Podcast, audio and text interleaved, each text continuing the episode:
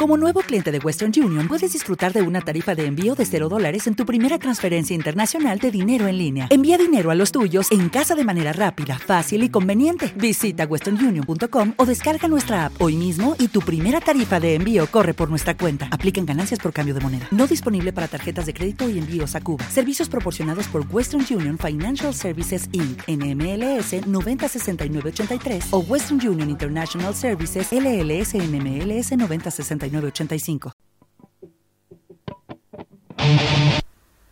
Bienvenidos a Mautorland. Eh, hoy vengo vestido de punta en blanco, con un frac, un smoking. ¿Por qué? Porque Iron Maiden ha publicado un nuevo álbum, Senjutsu, nada menos que el número 17 de su carrera. Y para hablar del mismo hay que engalanarse. Eh, para cualquier metalero es un acontecimiento mundial que los británicos lancen una nueva obra. Eh, hay que pensar que ya va quedando menos de la carrera de ellos y que cada álbum que nos regalan, que nos dan, que nos ofrecen, es una ofrenda para los oídos de cualquier heavy o rockero que se precie. Sigue habiendo controversia en el giro que ha tomado la banda eh, musicalmente, ya desde la grabación en el año 2006 de A Matter of Life and Death. La banda va hacia unos sonidos que están muy metidos con el heavy metal progresivo, y aunque no han abandonado su esencia. Y eh, este álbum, Senjutsu, sigue en esa senda, sigue en la senda de su anterior álbum, el buenísimo The Book of Souls, un álbum que, como digo, ya levantó esa controversia, ¿no? Porque eh, son, venía ya con unos temas más pesados, un poco más lentos, no tan directo a la yugular como son los clásicos y los temas más mm, repetidos en la carrera de los británicos. Senjutsu sigue esa senda del anterior The Book of Souls, pero para mí es mucho mejor disco. La verdad es que eh, ver cómo estos tíos ya pasados casi los 60 eh, siguen haciendo estas composiciones, se siguen batiendo el cobre encima del escenario. De esta manera es para quitarse el sombrero. muchas veces nos hablan eh, de los rockeros y de los heviatas que tenemos eh, superioridad moral por la música que escuchamos y que pensamos que es superior a la del resto. No es así, no, yo por lo menos no lo pienso, pienso que todos los géneros tienen cosas buenas y cosas malas, igual que este, pero hay que reconocer que crear una serie de composiciones como las que crean, por ejemplo, Iron Maiden, temas que duran 12 y 13 minutos, no por la duración, porque puede ser una puta mierda y que dure 14 minutos, pero que duren 12, 13 minutos y que tengan una complejidad técnica musical de este calibre, pocas bandas en el mundo lo pueden hacer y pocos géneros en el mundo lo pueden hacer. ¿eh? Hay que ser virtuoso con los instrumentos y tener una composición, una idea de composición en la música y lírica tan elevada como para que todo eso encaje, porque si no queda hecho una, un, desastre. En otros géneros musicales esto no es necesario. No quiere decir que sean peores, sino que no es necesario. Hecho este excursus, este, este paréntesis, volvemos a Senjutsu. Senjutsu, eh, pues bueno, es el reflejo del sentimiento de cómo está Iron Maiden tras una pandemia también tras la enfermedad que tuvo Bruce Dickinson, eh, ya se recuperó bastante, ellos estaban inmersos en la gira de Book of Souls cuando estalló toda la pandemia y hubo que meterse otra vez en casita y la han aprovechado y de una manera bastante notoria.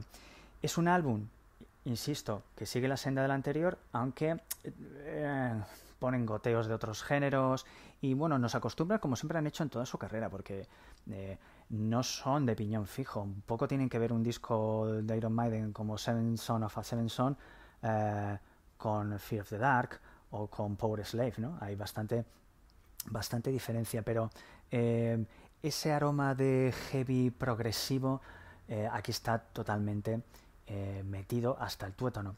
Es un disco que lleva la firma de Steve Harris de una manera brutal, que se erige como el principal compositor del mismo, aunque también Adrian Smith y Bruce Dickinson eh, aportan sus, granitos de arena.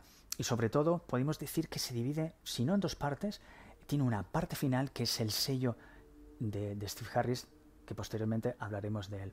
no me quiero enrollar mucho con las canciones, es decir, me aburre soberanamente, soberanamente, es que a mí decir la palabra soberano me da siempre un poco repelús, eh, no me gustan estas reseñas tan pormenorizadas de las canciones una a una, tal. Me aburre. Sobre todo porque creo que es algo muy subjetivo y creo que es mejor que vosotros y vosotras lo descubráis por vosotros mismos. Tenéis cientos de herramientas a vuestro alcance para, y ya experiencia para saber cómo suena una canción. Daré unas pinceladas de, cada tema para tampoco que sea muy aburrido. Abre el disco con el tema Senjutsu, que es el que da el nombre al mismo. Ya es un, un, tema oscuro, épico, eh, muy eh, en la línea de lo que le gusta hacer a, Steve Harris, ¿no? Y con una, bueno, eh, hay algunos toques de teclado, armonía las guitarras muy buenas y estas atmósferas que ellos crean de, de belicismo y épico, ¿no? Cuando se ponen de esta manera. La voz de Bruce Dickinson sigue siendo fantástica, está a un nivel maravilloso.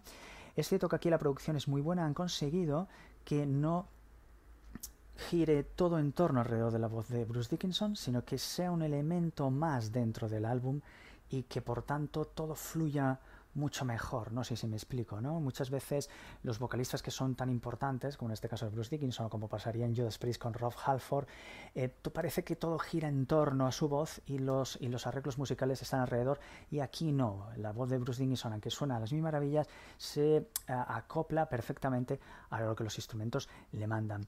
El segundo tema que nos encontramos en el álbum es el segundo single, a su vez, que se lanzó del mismo para la presentación del álbum. Estratego es un corte totalmente de Iron Maiden, mucho más rápido, mucho más eh, contundente, en el que pues tiene un Bruce Dickinson totalmente a la bestia desatado, hay estribillo pues pegadizo, todo muy coreable. Es un tema de, eh, de marca de la casa. Em, the Writing of the Wall fue el primer single que se eligió para para presentar el álbum y tuvo polémica porque es un single eh, un poco raro, porque es, tiene comienzos así como muy lentos, tipo con instrumentación folk.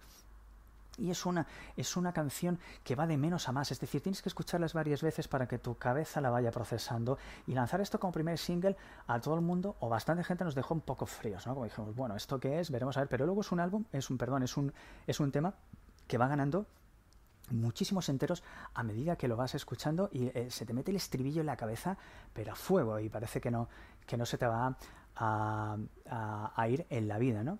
La primera de las cuatro canciones que Steve Harris eh, hace y desarrolla de manera brutal dentro del álbum, la encontramos después de, The Writing on the Wall, is Lost in a Lost World. Es una canción de nueve minutos y medio de duración, esa más corta de las cuatro bestialidades que ha hecho eh, Steve Harris en este álbum.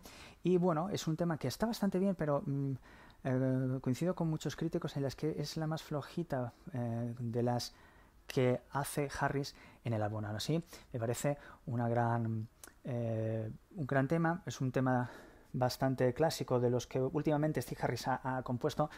Está bien, pero bueno, tampoco es que sea de lo mejor de, del álbum, ¿no? Eh, el tema más rápido del álbum, el más corto, es el siguiente, Days of Future Past, en el que aquí aparecen Adrian Smith y Bruce Dickinson. Cuando ellos se juntan, ya sabéis lo que hacen, pues temas eh, llenos de fuerza, de pasión, eh, em, cañeros para meter con una especie de corte en el álbum y, no que sea tan denso, ¿no? Como, como puede ser el Senjutsu en, en muchas fases del mismo sorpresa de Time Machine, porque aquí Johnny Gears y Steve Harris son los que eh, crean el, mismo con unas melodías eh, bastante curiosas en las que hay cambios eh, de ritmo muy fuertes y el bajo de Steve Harris pues como si estuviera subido encima de un potro, de un potro salvaje. Se ve que también está en una forma realmente maravillosa. Uno de los mejores temas del álbum es una semibalada, por así decirlo, por así decirlo, llamada Darkest Hour, en la que la voz de Bruce Dickinson es la que toma protagonismo, eh, desde la rabia, desde las entrañas, marca un tema realmente maravilloso que podría encardinarse en cualquiera de los eh, álbumes eh, en solitario que hizo Bruce Dickinson, que otro día hablaremos de ellos, tuvieron un nivel altísimo, como recuerdo el Tattooed Millionaire o el The Chemical Wedding, ¿no? fantásticos álbumes, ¿no? eh, llegamos a la parte final del álbum, como antes he comentado, y aquí es donde Steve Harris pues, se ha pegado un festín de la hostia y ha creado tres temas realmente maravillosos. ¿eh? El primero de ellos es Death of the Celts, es, una, es un tema que me recuerda mucho a álbumes como Brave New World o incluso algunos pasajes del Power Slave, y bueno, es un es un corte que poco a poco va tomando fuerza y en el que tiene unos riffs, unos entramados rítmicos muy buenos y también em, va regresando a, partes más contenidas, más, más, lentas con em, guitarra acústica. Bien, el tema para mí mejor del álbum, mi preferido, es The Porchman. ¿Por qué? Aparte de la duración que tiene, que no es por eso me gusta, sino tiene una gran duración, es un álbum con muchísimo, es un disco, eh, perdón, es una, canción con muchísimos matices, con muchísimos cambios de ritmo y con muchísimos géneros dentro del mismo. Eh, tiene guiños a casi los 5 o 6 últimos álbumes de la banda. Yo creo que si tuviese que hacer un resumen de lo que es el sonido de Iron Maiden en estos últimos 15 años, pondría esta canción. The Parchment me parece que es una de las canciones más completas que han hecho en la última década. Mm, realmente increíble. Y cierran también con un tema maravilloso llamado Hell on Earth, en el que es un corte realmente apabullante que creo que debería de tocarse en directo sí o sí. Un broche de oro al disco en el que eh, se funde de nuevo la tradición clásica de los temas de Iron Maiden con la tendencia más reciente de lo que está haciendo Steve Harris ¿no? en el ámbito del progresivo y me parece una canción sublime. ¿Qué puedo decir más? Que, que es un álbum buenísimo, que se congratula uno de, seguir escuchando canciones como las que hacen los británicos, que es una de las bandas más grandes de la historia del heavy metal y del rock de todos los tiempos, que ojalá que duren 75 años más y que ojalá el próximo año o ya a finales de este año se embarquen en un tour y los podamos ver eh, en directo porque es una gozada verlos y que la pandemia nos deje disfrutar de Bruce Dickinson y Steve Harris y compañía encima de un escenario. Larga vida Iron Maiden, Up the Irons.